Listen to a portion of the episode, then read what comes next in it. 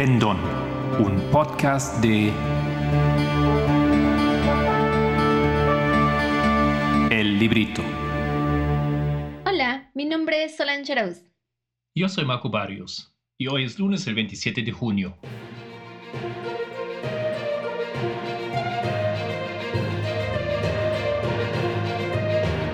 Los temas del movimiento.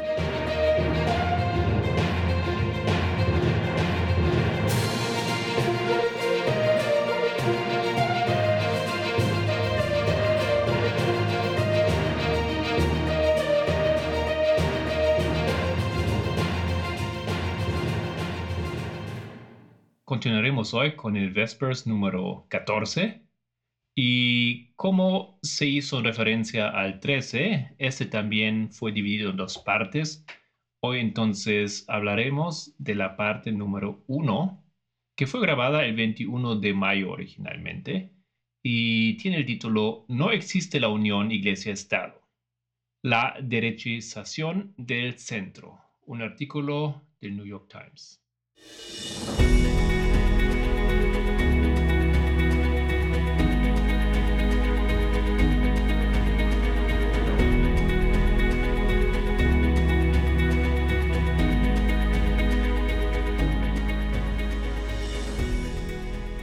He visto algo en el New York Times que me ha parecido interesante mencionar. Sabemos que hoy son las elecciones en Australia y este artículo valida lo que estamos viendo y dice, La coalición en muchos aspectos está siendo arrastrada hacia la derecha en una serie de cuestiones y los laboristas se esfuerzan cada vez más por moverse hacia el centro para intentar recuperar a algunos de esos votantes liberales moderados. Se trata de Natasha Kassam, directora del programa de opinión pública y política exterior del Instituto Larry. Es interesante escuchar tan explícitamente lo que creo que hemos visto y dicho. Los liberales se están moviendo aún más a la derecha. Supongo que la colisión tiene algo que ver con eso. Pero los laboristas intentan recuperar a los votantes centristas que dejan atrás y argumentan que es realmente estratégico. Y algunos de ellos están diciendo lo inteligente que es, lo realmente inteligente que es, porque están tratando de recuperar a los votantes centristas en el Partido Liberal. A medida que se ha vuelto más y más de derechas, ha dejado atrás. Esta parte de la izquierda está un poco más vacía, al menos cuando se trata de los dos partidos más importantes. Es interesante escuchar eso. Un pequeño comentario sobre las elecciones. ¿Por qué estudiamos la Trinidad? En el último estudio pregunté por qué estudiamos la Trinidad y creo que todas las respuestas fueron buenas. No he visto ninguna con la que no esté de acuerdo. Todos eran razonables, todas ellas eran, creo, defendibles. Entender lo que ocurre dentro, dentro movimiento.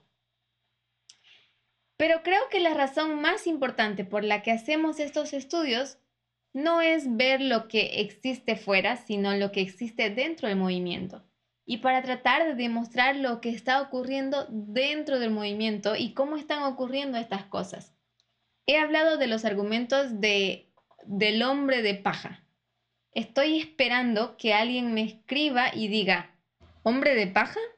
No estoy seguro.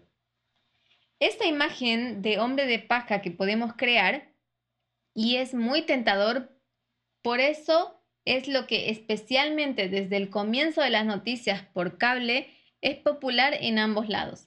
Aunque la izquierda suele tener razón, por ejemplo, en el tema del aborto, se sigue considerando que crean un argumento de paja en el que la derecha intenta abolir Roe versus Wade y la derecha diría, no, no lo haremos. Solo somos unos simpáticos jueces del Tribunal Supremo. Sabemos lo que significa el precedente y a menudo el ala izquierda era bastante precisa en su descripción de la derecha. Y las pruebas de este comportamiento son cada vez más evidentes, pero sigue siendo algo que ambos pueden hacer y no es algo nuevo lo que se dice en estas clases. Los medios de comunicación se pierden la parte más importante de los libertarios. Volvimos al libertinaje cuando hablamos de los camioneros de la libertad. Hemos hecho este punto. Es demasiado fácil para los medios de comunicación ir a estas manifestaciones y ver a los neonazis y encontrar la esvástica. Esta es la insignia de Hitler, las cruces cruzadas. Eso es lo que pasó. Las noticias se basan ahora en los índices de audiencia. Necesita compromiso. No se trata solo de compartir información. Se ha convertido cada vez más en una forma de entretenimiento. Los medios impresos son mucho más seguros que lo que la gente encuentra en el cable. La CNN es un gran titular, pero probablemente no vería la CNN, sino que iría a una fuente impresa, pero se basa en las calificaciones y el compromiso. Van a hablar con su base, van a ver a los camioneros de la libertad en Canadá, van a tomar esas cámaras y mostrar a su base algo sensacional. Y está ahí, la extrema derecha está ahí. Encontrarán una esvástica, encontrarán a los neonazis, encontrarán a los supremacistas blancos, pero cuando lo hacen, el problema es que echan de menos a toda esa gente. Cuando encuentran a los neonazis, echan de menos a Bob, que ha sido camionero durante 30, 40 años y está preocupado por la erosión de su libertad. Está allí con sus nietos y no quiere violencia. Ok, simplemente aquí en paréntesis eh, un pequeño recordatorio. El convoy de la libertad, como se llamaba em, originalmente, lo que ahora eh, también conocemos como camioneros de libertad, era este movimiento en Canadá que comenzó con una protesta contra la decisión de exigir a los camioneros que se vacunaran para cruzar la frontera a Estados Unidos. Recordamos, ¿no es cierto? Bien, y eso es una parte mucho más grande de este grupo que los neonazis.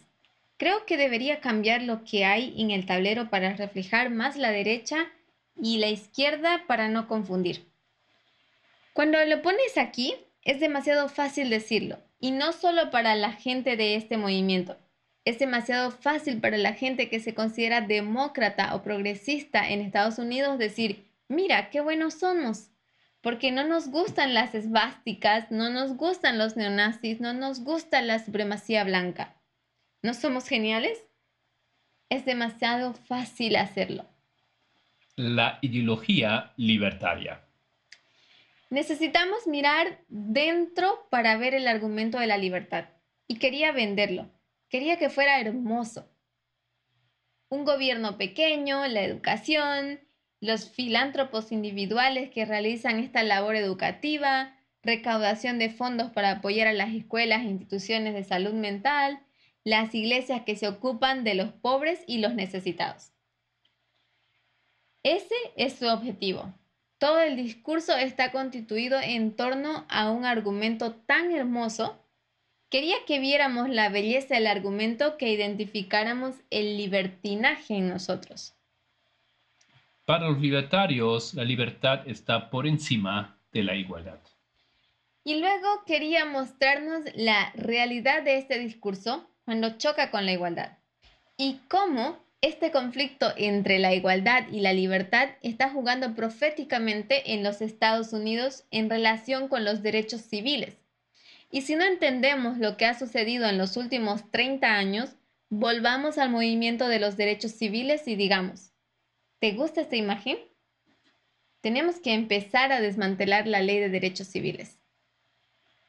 No hemos tocado realmente la extrema derecha, las milicias Gavin McInnes, eh, los Proud Boys, pero ahí es donde también se ve. Y cuando esa ideología se vende a los hombres jóvenes, principalmente a los hombres jóvenes, se vende como un bonito paquete y eso es lo peligroso. Y eso es lo que ha predominado en este movimiento. Algunas personas, una minoría, pero algunas personas me han escrito desde estas presentaciones y han dicho. Ahora lo entiendo. Yo solía pensar así. Pensé que la libertad era hermosa. Por eso hice esas cosas. O que llevara esas cosas o actuara de esa manera. Y ahora puedo verlo. Esto es alentador. Solo deseo que no sea una minoría. No puedo ir a las manifestaciones por la libertad y ver la esvástica. Hay una razón por la que hay esvásticas allí. Hay un grupo demográfico con el que te sientes bien y otro con el que no te sientes bien. Hay una razón por la que los grupos de extrema derecha se sienten cómodos en este entorno neonazi.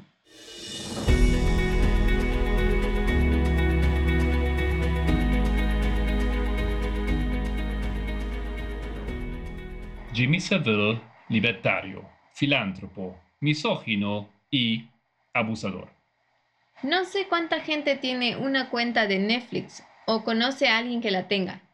Aunque tengas que gastar un poco, mm, no me gusta promover cosas que cuestan, pero creo que vale la pena conseguir uno si no lo tienes. O tratar de ponerte en contacto con alguien que la tenga. Y vea la serie documental de dos partes de Netflix sobre Jimmy Savile.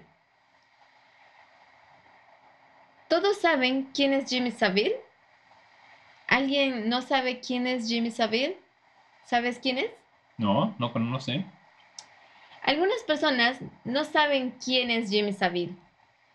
En un, es un documental muy doloroso.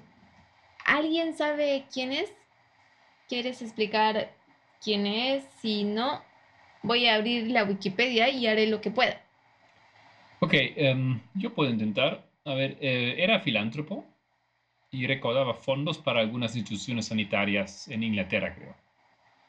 Em, luego fue expuesto, y eso no fue hace mucho tiempo, que también abusaba a las niñas de esas instituciones. Sí, fue un ícono cultural durante medio siglo, 50 años, uno de los personajes más famosos del Reino Unido. Desde aproximadamente 1950 hasta principios de la década de 2000, murió en 2011, era DJ inglés, personalidad de la televisión y la radio en la BBC, fue presentador de varios programas, incluidos los infantiles, Jim lo, arregla, Jim lo arreglará. Aceptaba las peticiones de los niños que querían que arreglara algo. Luego se reunía con esos niños y arreglaba las cosas. Fue un gran filántropo. Durante su vida recaudó unos 40 millones de libras esterlinas para fines benéficos.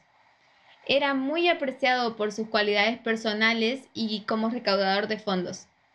El problema es que durante más de 50 años abusó sexualmente de mujeres, la mayoría menores de edad. No puedo expresar lo horrible que es ver este documental, pero es muy instructivo sobre cómo la sociedad y la cultura tratan a estas personalidades. Pero la razón por la que lo he mencionado en este contexto es que se le concedió un honor del Imperio Británico y una de las razones por las que fue nombrado caballero fue porque era Sir James Wilson Vincent Saville. Una de las razones por las que fue nombrado caballero fue porque Margaret Thatcher lo solicitó a la reina una y otra vez. Margaret Thatcher amaba a Jimmy Savile. De hecho, toda la familia real amaba a Jimmy Savile. Cuando hubo una emergencia nacional, una catástrofe, un accidente de avión, el príncipe Carlos escribió a Jim Savile y le dijo, Eres muy bueno con el público, cuéntanoslo. Dile a la familia real cómo responder al público, qué debemos decir, cómo debemos presentarnos al público. Y fue enviado a la familia real y le dio a la reina una nota para que la leyera aconsejando a la familia real sobre cómo comportarse en público. Era el favorito de Margaret Thatcher. También era muy popular entre la princesa Diana. Ella solía ir a saludarlo, era increíblemente popular pero su misoginia y sus abusos sexuales a mujeres menores de edad no estaban muy ocultos. Admirado por Margaret Thatcher, es la encarnación del pensamiento libertario.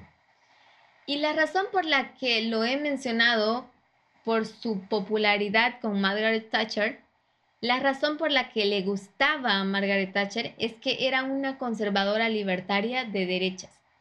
Y con esa mentalidad, el gobierno debe ser pequeño. El gobierno no recauda dinero para financiar las instituciones clave.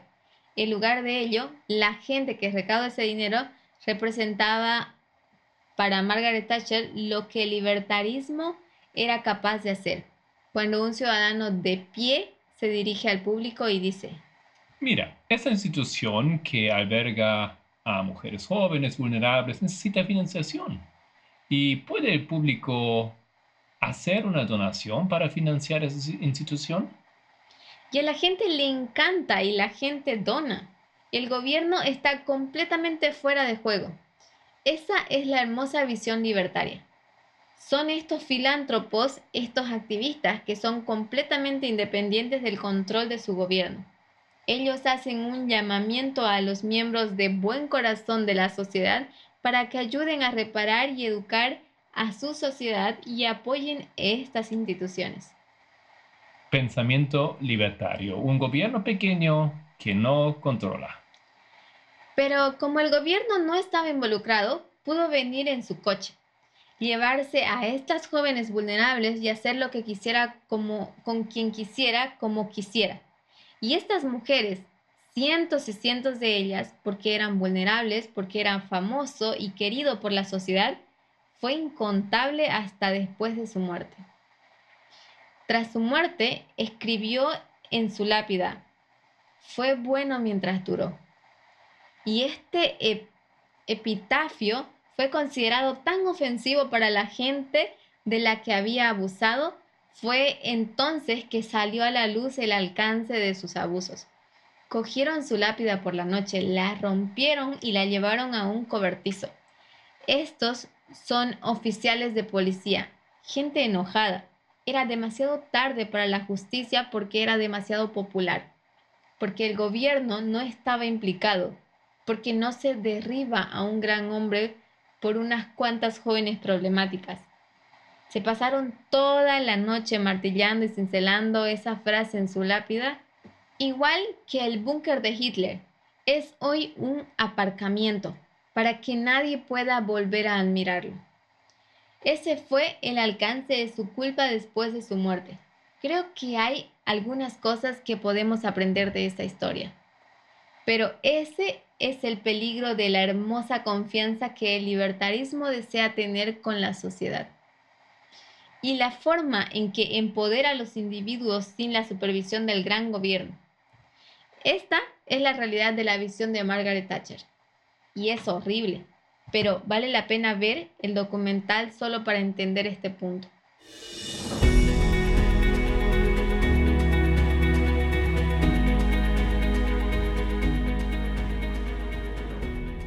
Tucker Carlson y su índice de audiencia. Intentamos mostrar cómo existen estos extremos.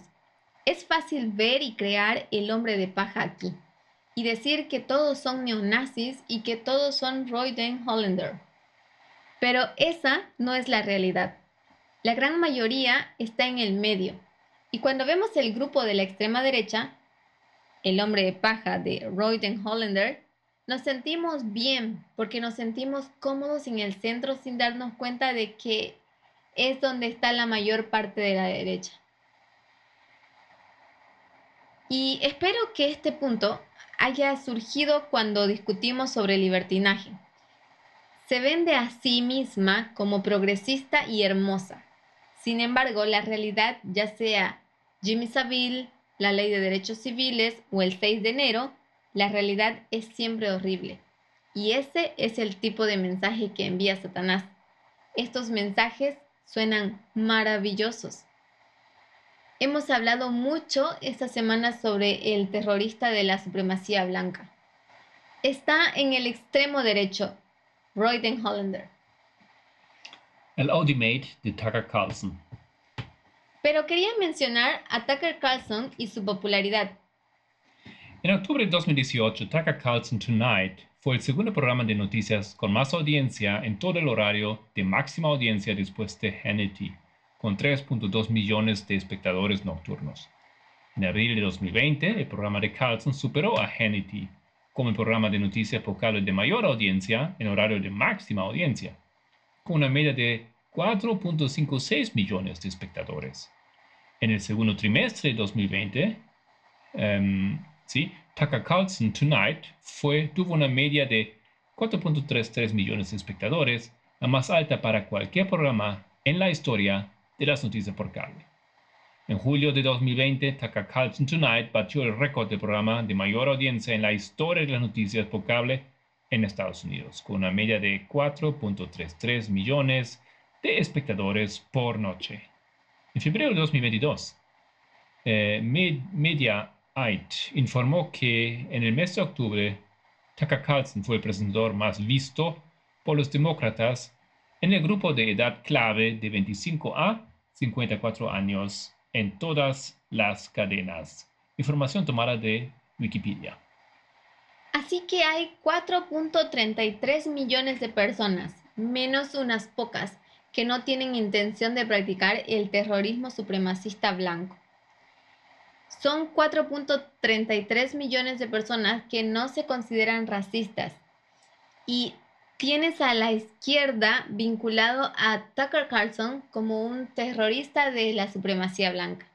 Y 4.33 millones de personas en Estados Unidos no están de acuerdo con esa conclusión. Porque ven a Tucker Carlson como lógico y razonable.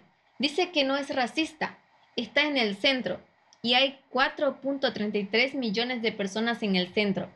Más personas que se consideran demócratas de entre 25 y 54 años miran a Tucker Carlson que a Rachel Maddow. Esa es la magnitud del problema que asusta cuando lo miramos así.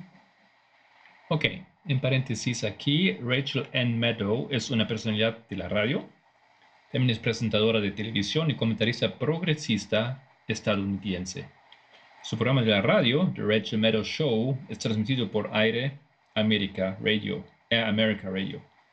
También presenta un programa de televisión con el mismo nombre en la cadena por cable MSNBC.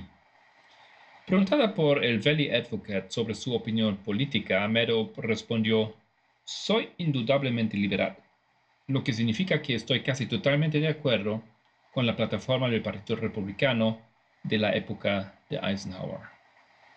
Limitar el mensaje lleva a conclusiones erróneas.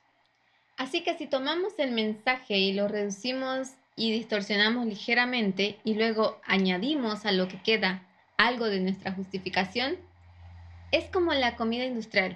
Procesamos el mensaje a través de nuestra pequeña fábrica y el resultado es que colocamos a toda la gente equivocada en la extrema derecha, Royden Hollander, y nos situamos como progresistas en el ala izquierda. No es tan sencillo externamente y no es tan sencillo internamente. Y nos metemos en discusiones sobre los derechos de los hombres y el libertarismo para intentar demostrar este punto.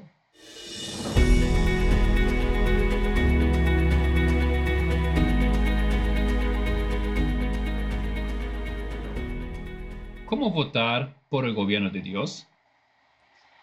Estoy de acuerdo con todo lo que todos dijeron y pusieron ayer. Lo discutimos, entonces, ¿cómo se vota? Y quería hacer notar que no votamos por lo que decimos que somos. Debemos, cuando se trata de alguien como Tucker Carlson, o tenemos que escuchar lo que dicen, porque si colocamos a 4.33 millones de estadounidenses en la extrema derecha, que si miran a la pizarra el diagrama donde está Royden Hollander, ellos dicen que no lo son.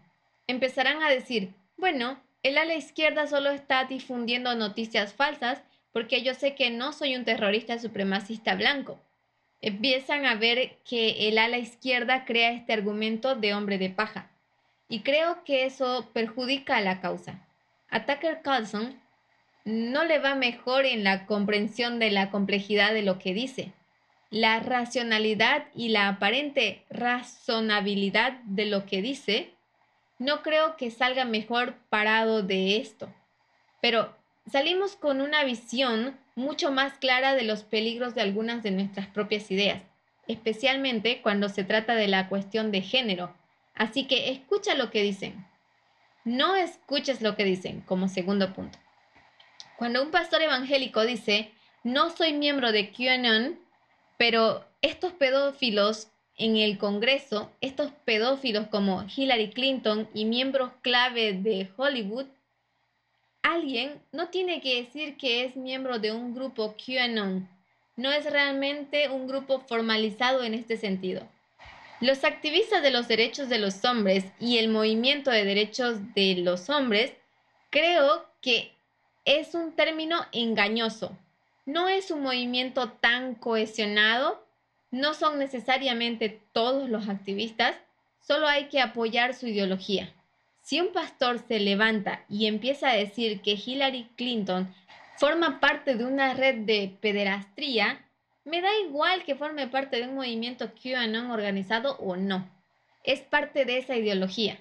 Y también quería señalar que cuando se trata de argumentos sobre derechos de los hombres, se trata de la ideología en la que creemos y promovemos. Nuestras palabras no determinan nuestra elección de voto. Así es como votamos. Y quiero que quede claro. Brendan ha dicho lo que decimos. Y lo que decimos importa. El anciano Parminder y yo lo discutimos después y él entendió su punto de vista. Y creo que tienes razón. A veces lo que decimos es todo lo que tenemos. Nuestra voz es importante. Sin embargo, lo que intentaba decir es que hablar puede ser muy engañoso. No son finalmente nuestras palabras las que determinan nuestro voto en esta elección política que llamamos la gran controversia. ¿Por qué hay tanto sexismo en el mundo? Entonces, ¿por qué todo este sexismo en el mundo? Hablamos de la misoginia.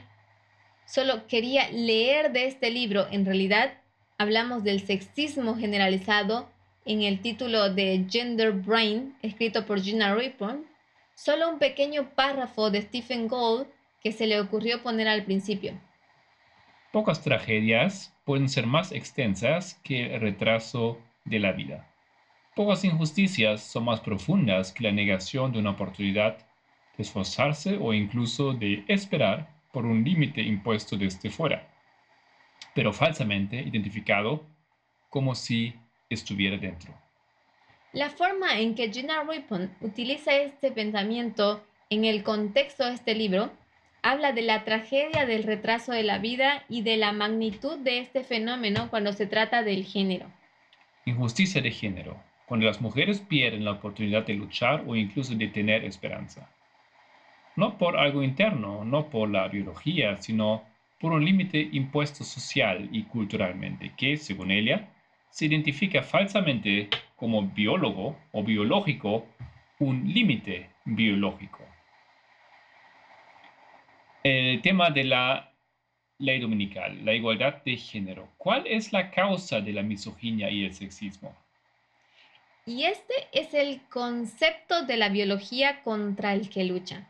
Y hemos tratado de mostrar cómo esto no es el pensamiento estándar de la comunidad científica, no es el pensamiento estándar del ateísmo y nunca lo ha sido. Así que quiero preguntar si podemos ver lo siguiente.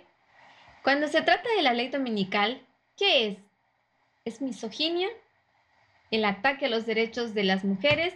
El ataque a las personas LGTBQ y en todas las ramas del gobierno estadounidense y también en todo el mundo. La ley dominical no es una unión entre iglesia y Estado. Cuando vemos la ley dominical y la escalada hacia ella y decimos que no es todo el protestantismo y que no es la causa, queremos saber cuál es la causa. ¿Cuál es la causa de esta misoginia y de esta evolución hacia la ley dominical? Y si no es la unión de la iglesia y el Estado? ¿Alguien tiene alguna idea que compartir o perspectiva antes de que continúe? Bueno, aparentemente no en esta etapa. El propósito del clamor de medianoche.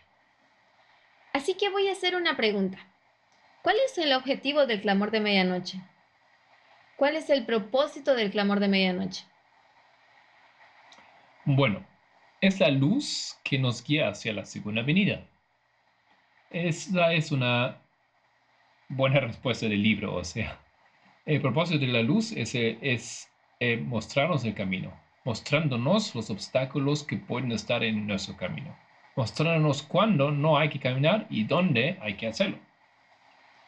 A veces el libro es lo más poético, pero creo que lo has dicho de una manera hermosa. Solo quiero dibujar lo que ha sido este movimiento desde 1989.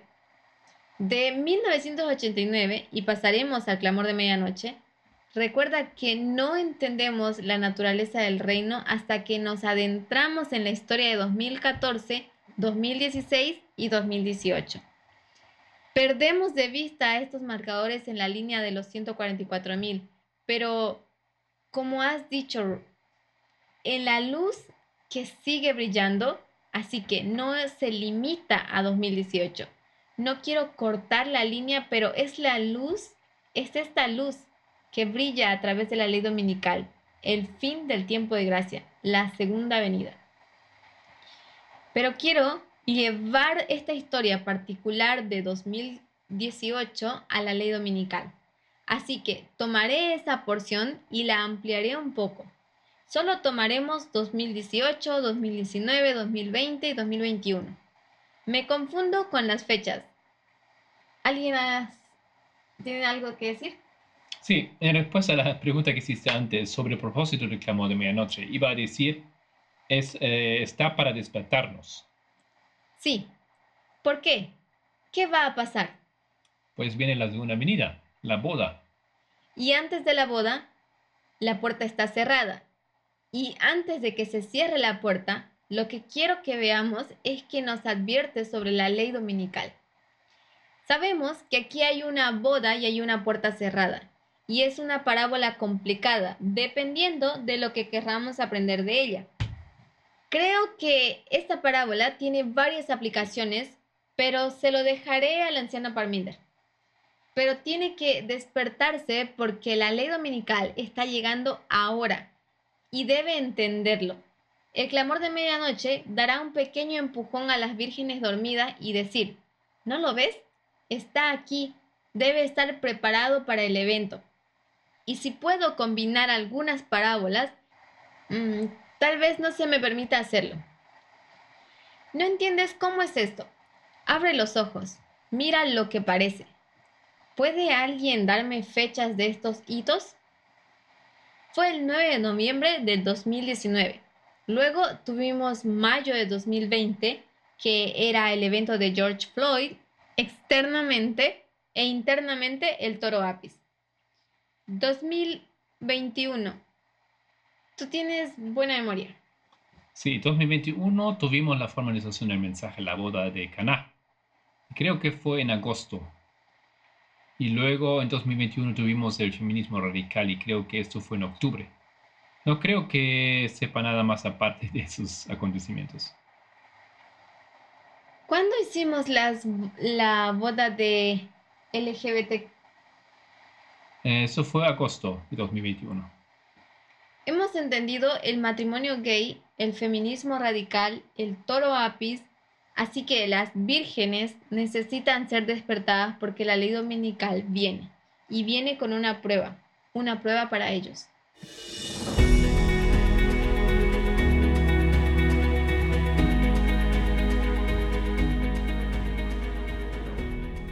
la respuesta del primer ángel al mensaje del clamor de medianoche en 2018. El clamor de medianoche se da en Arkansas en 2018. El primer ángel está aquí. No entiende la naturaleza del reino y no le va a gustar, pero le tengo mucho respeto. Realmente creo que tenía una visión que no era humana y creo que podemos aprender mucho de su respuesta. Y no quiero faltar al respeto a alguien que creo que ha sufrido mucho más en el desarrollo de este mensaje de lo que creemos. Y todavía siendo la necesidad de mostrarle el mayor respeto por lo que hizo. El primer ángel no acepta las dos fuentes de información. Pero, ¿cuál fue su reacción cuando escuchó el mensaje Despierta, la ley dominical está llegando? ¿Qué ha dicho usted? Me he perdido eh, de algo que ibas a decir. Sí. Quería decir, eh, o quería más bien hacer una pregunta que he hecho antes sobre el mo- motivo del clamor de medianoche. Quería responder esa pregunta. No sé si quieres volver. Iba a decir que era para salir de nuestra mentalidad adventista conservadora y entrar en una forma de pensar liberal. Y esa es una forma muy amplia de decirlo para prepararnos para la ley dominical. Sí, así que este mensaje tomará al anciano Jeff y los sacará de algo. ¿Y cómo reacciona a ese mensaje cuando le arrancan algo? ¿No fue que él dijo después de presentar eh, ese tema, am, no, que después de tú presentas el, el tema de los dos fuentes de información, ¿por qué tenía que enseñar ese tema? Sí, fue ofensivo. Ofensivo y doloroso porque se sintió atacado. Podría estar equivocada, pero tu respuesta a la ley dominical pensó que era fanatismo, pero podría estar equivocado. Le gustaba todo menos las dos fuentes de, información. Le gustaba todo menos lo que decía sobre Fox News y la política de la derecha en Estados Unidos. Todo lo demás, Rafia, Panion, el concepto general de la guerra de información en relación con el rey del norte y el rey del sur, el 9 de noviembre, la Segunda Guerra Mundial, amaba todos esos temas, pero pero tú mencionaste el hecho de que dijo, ¿por qué enseñaste esta, este asunto, este tema? No se refería a todo el mensaje. Dijo, me gusta este mensaje. ¿Por qué lo has estropeado enseñando dos fuentes de noticias y atacando la política de la derecha americana? ¿Y qué hay de malo en eso? Eso es lo que quiero que veamos. Preguntas específicamente por el día, ya sabes, porque pienso en cómo dijo que quería volver a la Odisea. Pero no estoy seguro de que querías, em, si querías ir tan atrás en el tiempo. No quiero. Ha tenido todo un año para desarrollar este argumento. Fue su reacción inicial al sentirse atacado. Lo que quiero, porque creo que esta es la reacción inicial, en esa postura defensiva inicial, donde puso el dedo en la llaga por lo que se sentía atacado. Yo no estaba ahí, pero dijo algo así como que lo siguiente que van a hacer es decir que matrimonio gay es bueno. En realidad, no lo dice as- no hasta 2019. Ah, sí, verdad, de acuerdo. Todo viene después. No era su principal preocupación. Ni siquiera estábamos enseñando explícitamente la igualdad de género en 2018. Se incorporó al ataque a la política de la derecha, lo cual estoy seguro que era el objetivo. Debe haber estado pensando en la igualdad de género mientras atacábamos la posición de la derecha. Ese no era su principal problema de fondo. Yo estaba ahí y se dijeron muchas cosas diferentes, así que no estoy muy seguro de que sean esos a los que te refieres, pero si tuviera que fusionar dos o tres cosas de esa época, sería un barco débil que es un socialista europeo, una mujer socialista europea, que me habla a mí, un estadounidense, sobre mi política y cómo me informo aquí, yo, en los Estados Unidos. Sí, eso es precisamente lo que quería que viéramos. Su primera posición defensiva visceral fue que estaba siendo atacado. No dice que tú, Tess, estás atacando al protestantismo, estás atacando al adventismo, estás atacando a Elena White. Ese no es su problema en 2018. Todos estos argumentos se desarrollan posteriormente. Su problema inicial no fue nada de lo que dijimos sobre el cristianismo, el protestantismo, el adventismo, la Biblia, la forma de leer. No le importó ninguna de esas cosas en 2018. Quería que los netineos y los levitas eran arrados por fuentes ajenas al movimiento, como si viniera de esas dos fuentes. ¿Por qué hace ese argumento de que está siendo atacado? No su cristianismo, sino otra cosa. Luego, en los últimos meses, en diciembre de 2018, volvemos a utilizar la línea de Netineos para intentar demostrarle que tiene que ser así, que debe haber dos fuentes de información externas. Este argumento viene después para intentar hacerle ver que es un punto irrefutable si se siguen las líneas de reforma. Sí, es importante, pero la línea de Netineos viene después esta particular defensa de las dos fuentes de información? Ok, se sintió atacado. En realidad estoy haciendo una pregunta. ¿Se sintió atacado porque había identificado su ideología política y en realidad estaba en el lado equivocado? Todo habría estado bien si no hubieras mencionado las dos fuentes de información, ¿no es cierto? Ahí es básicamente donde estaba. Así que se sintió como una víctima cuando entró la izquierda. ¿Cómo es posible que esa izquierda sea la corriente correcta? Es algo que no pudo calcular en su mente. Sí, eso creo. Cuando escucha dos fuentes de información, que es el clamor de medianoche, y lo dirige, está enfadado ese miércoles por la noche, cuando se cancela la reunión de oración y todos nos quedamos en una sala y yo intento esconderme en un rincón, está molesto, pero ni una sola vez ha salido a relucir cómo leemos la Biblia o cómo hacemos con las citas de Elena White. Ha pasado 20, 30 años atacando al adventismo. No le importa que ataquemos al adventismo. Pasó 20 y 30 años utilizando citas de Elena White para ganar puntos. No le atacamos por su religión. Si lo hubiéramos hecho, habría vuelto con un argumento religioso. Lo hace, pero es un año después cuando es capaz de construir argumentos religiosos para combatir este punto. Pero ese no era realmente el objetivo de esta pelea. Supongo. Pero esa era su posición política. Estaba más cerca de la derecha que de la izquierda, lo que significa que tendrá que cambiar. Sí, hasta cierto punto. Pero no quiero decir lo que pienso hasta que no haya respondido a las preguntas de la gente. Así que lo siento si no es una buena respuesta. Sí, volveré a eso, pero quizás no tenga sentido decir lo que pienso si la gente sigue teniendo puntos que plantear. por lo que han dicho, parece que el hecho de que seas una mujer y que el mensaje venga de fuera de los Estados Unidos de América fue más un problema que otra cosa. Estoy seguro de que había algo más que eso, pero debe haber habido algunos problemas muy grandes en su mente para que realmente hable de ello. Creo que ese punto se sumó a la sensación de estar mayugados, sin duda. Mm, en lo que dijeron, ustedes los socialistas europeos vienen, intervienen y dicen, eso también suena nacionalista. Vienen personas de fuera a decirme lo que está bien y lo que está mal. Estoy tratando de entenderlo, simplemente. ¿Tienes alguna otra opinión?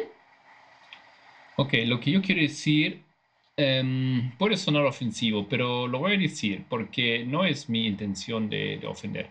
Solo quiero decir lo que pienso. ¿Crees que es porque siente que le han arrancado todo el mensaje de las manos? El mensaje se transmite a, otros mensajero, a otro mensajero que no conocía. No lo entendió. ¿Podría Dios dárselo a otra persona para que lo lleve a cabo y se siente herido? No es eso lo que quería decir, pero voy a basarme en lo que has dicho. Vio el clamor de medianoche.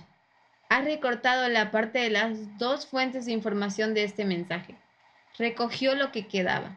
Distorsionó lo que quedaba para adaptarse mejor a sus creencias Luego empezó con los suyos, incluyendo conceptos como la predicción de todo tipo de eventos en Panium, todo tipo de cosas.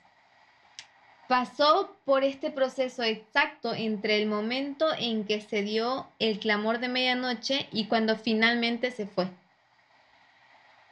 El ataque a la cultura es lo que no encaja en el mensaje del primer ángel de clamor de medianoche. Que en este proceso hay una sensación de que este mensaje ya no le conviene. Pero, ¿por qué ya no le conviene? ¿Qué tenía el mensaje que le atacaba para que se sintiera obligado a reaccionar así y hacerle salir? ¿Tienes algo que decir o una pregunta que hacer? Ok, no estoy seguro de que esto sea relevante, pero es más bien una pregunta. Solo escuché fragmentos de su respuesta, pero fue porque pudo ver a través de ambas fuentes de noticias o de información los temas que iban a surgir y que tendría que abordar como el feminismo LGBT.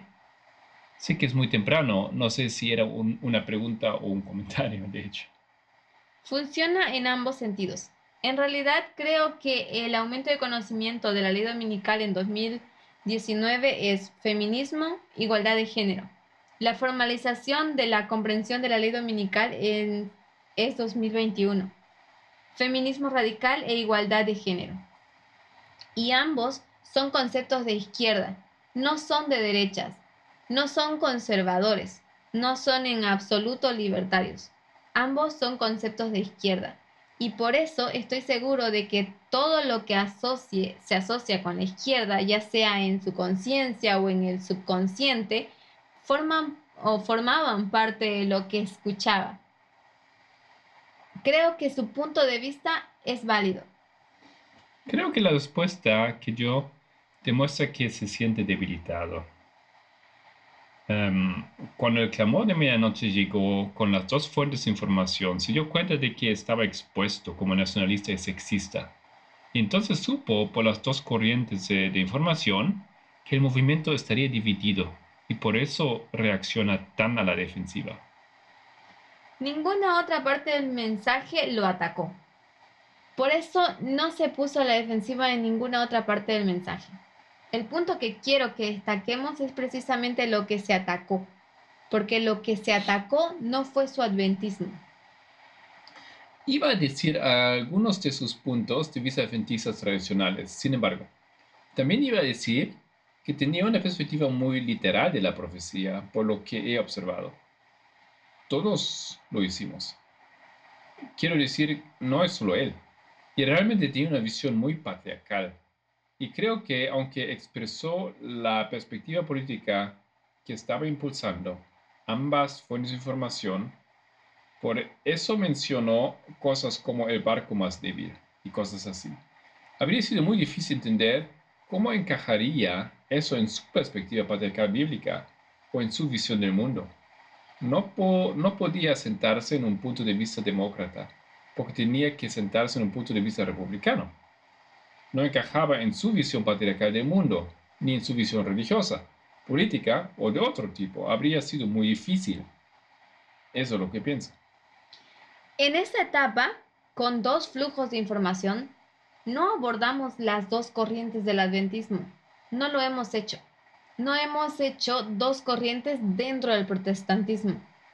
No hacemos dos corrientes dentro del catolicismo hasta finales de 2019, más de un año después.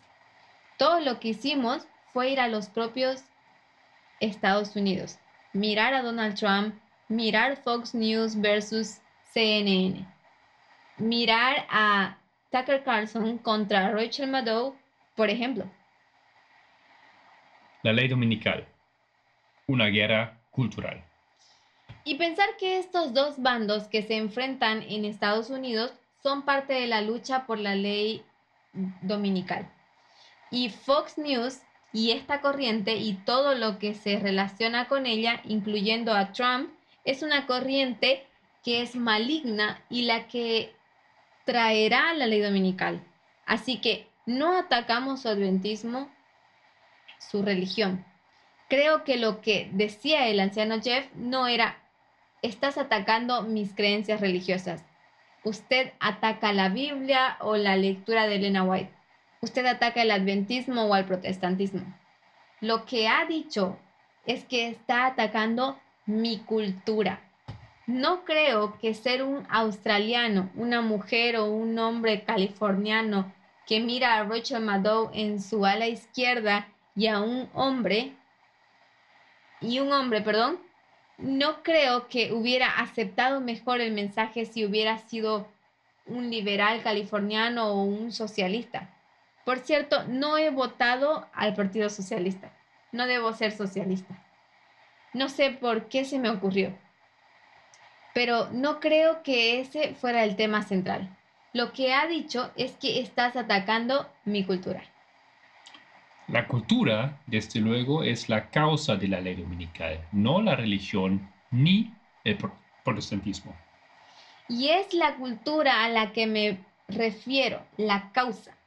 No es el protestantismo, no es la religión, es la cultura. Y tenemos que entender la diferencia entre ambos.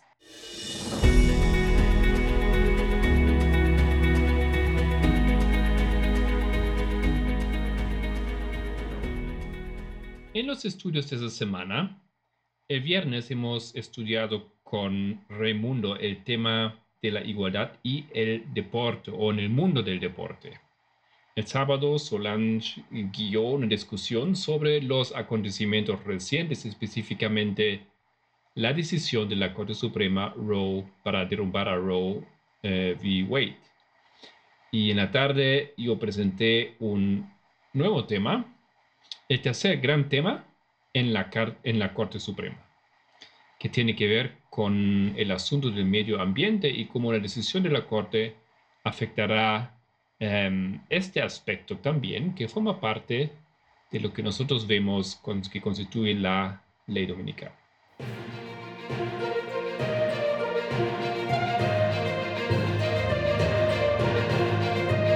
Esto era los temas proféticos del movimiento en Mis Palabras.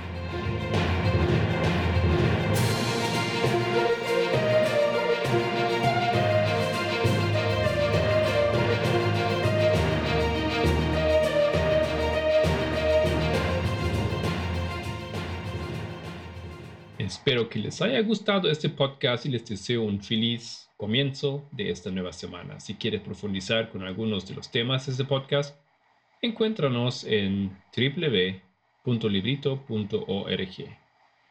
Me despido cordialmente en el nombre de todo nuestro equipo del Pendón.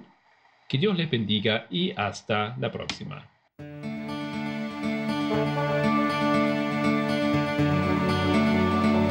El Pendón, un podcast de El Librito.